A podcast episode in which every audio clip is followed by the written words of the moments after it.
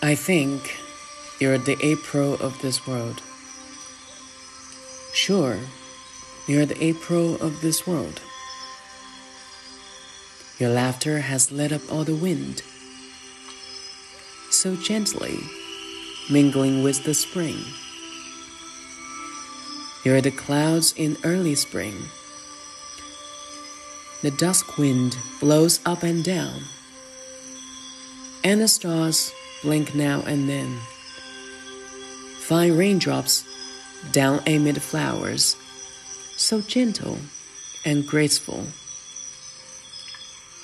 You're crowned with garlands, so sublime and innocent. You're a full moon over each evening.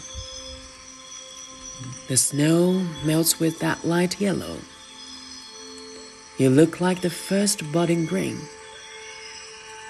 You're the soft joy of white lotus rising up in your fancy dreamland.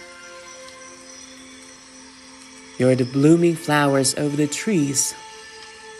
You are a swallow twittering between the beams, full of love, full of warm hope.